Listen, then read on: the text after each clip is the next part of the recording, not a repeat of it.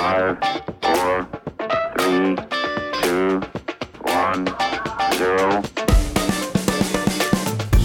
Este é o Rapidão Podcast, todo dia uma dica em 5 minutos. E hoje com a Le Wheeler e dicas de livros e HQs. Você pode encontrar a gente nas redes sociais. Facebook, Twitter e Instagram, basta procurar por Rapidão Podcast. Você também pode nos mandar um e-mail em contato@rapidãopodcast.com.br.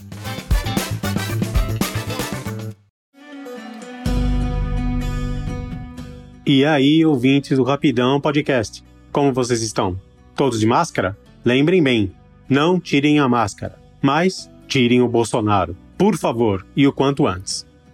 É incrível quando você lê na sequência dois livros que tiram o seu prumo. Antes desse, que é a dica de hoje, eu havia lido Elas Marchavam Sob o Sol, de Cristina Judar, que eu vou falar em outro episódio. E engatei com esse de Marvel, e acho que darei uma pausa ou lerei algo mais leve só por diversão, para aliviar um pouco a mente que não merece ser esmagada feito limão na caipirinha. Escobar é um híbrido, quase um Frank que deu certo. Não foi renegado e nasceu sem cicatrizes ou horrores. Estranho chamar de híbrido. Vou reconsiderar um pouco. Livros são livros. Só. Chamar de híbrido parece dar voz a teorias de conspiração, mas a linguagem de Marvel é maquiavélica, serpenteia e rouba os neurônios e rearranja as sinapses. Há qualquer tarja preta para acalmar depois, mas você sobrevive. Se é leitor, sobrevive. Leia-me e devoro-te de qualquer jeito. É isso que o livro de Marvel te diz.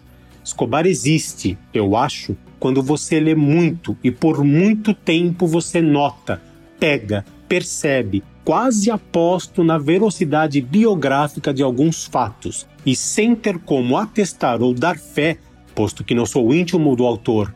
Mas a gente que lê sabe ou intui ou suspeita, e a gente que escreve sabe que no meio da fantasia, simbologia e fraseado sempre escapa uma grama de verdade disfarçada de mentira. A gente que escreve sabe mentir muito bem. Atentem. Imaginem o livro de Marvel como um tipo de emaranhado de caminhos interligados, quase uma relatividade. Você escolhe um caminho e pode ver o outro em paralelo se desenrolando. Você entra na prosa, mas olha a poesia. Cai no poema, mas fica de olho no ensaio. Entra no ensaio, e fica com um pé na crônica. Marvel pegou tudo isso e colocou no liquidificador e saiu Escobar, que te coloca no lugar diferente a cada página ou cena, porque o livro é quase um filme. Não seriam todos, ou vice-versa? Parece que entramos de fininho e estamos lendo o diário escondido de um sofrimento tão belo que nos faz rir de prazer e inveja, porque uma dor dessas não pode ser de uma só pessoa precisa ser compartilhada. Escobar trafega pelas histórias possíveis, num divã de possibilidades e alternativas. Existe um paradoxo a ser testado, provado e rompido. O livro todo é uma equação que vai se resolvendo conforme você se entrega ao amor que flana entre a esperança e o calabouço. E, feito um vórtice, puxa tudo que está ao seu redor para si.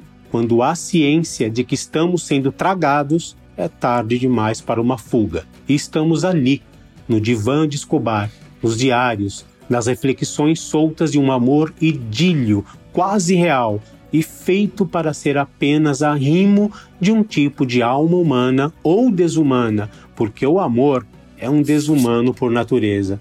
Escobar não é um livro, não, não é não. É um relato, é um diário, é um pedaço de gente que Marvel escreveu e colocou no papel. Parece que veio ao mundo para espantar os defuntos que somos e fazer viver os mortos que não seremos. Um fragmento de vida sonhada e quase vivida, porque a vida é assim mesmo. Diários dos outros que a gente adora espiar enquanto escreve torta a nossa própria história. Tomara que algum dia alguém leia, porque a gente é livro que precisa de leitura. Eu li Marvel e entendi muito de mim, eu acho. Digo acho, porque a gente nunca tem certeza, nem é para termos mesmo, eu acho. Ter certeza quando lemos algo como Escobar é temerário, é arrogância. Melhor sair cheio de dúvidas, mesmo porque são elas que movem a gente. As certezas são apenas o ponto final. Essa foi minha dica de hoje. Espero que vocês tenham gostado. Vou ficando por aqui. Um abraço, até a próxima.